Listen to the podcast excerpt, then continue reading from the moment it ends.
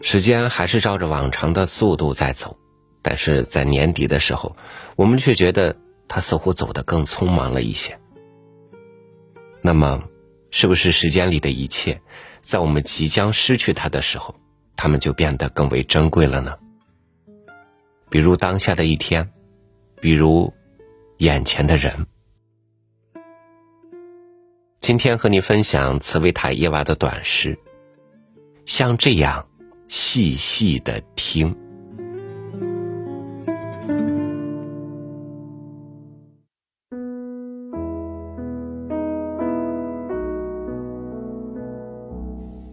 像这样细细的听，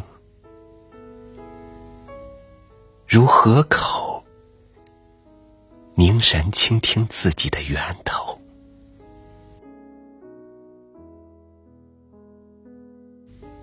像这样深深的绣，绣一朵小花，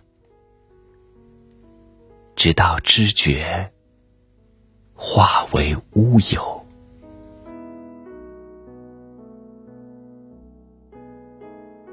像这样。在蔚蓝的空气里，融进了无底的渴望。像这样，在床单的蔚蓝里，孩子遥望记忆的远方。像这样，莲花般的少年，默默体验。血的温泉，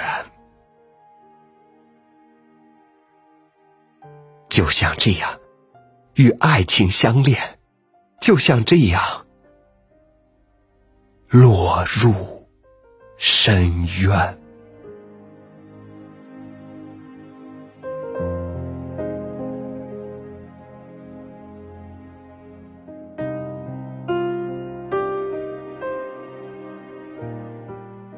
我们应当认真的对待生活，就像忘我的与爱情相连。我们应当细细的体味着爱情，就像热情的与生活相拥。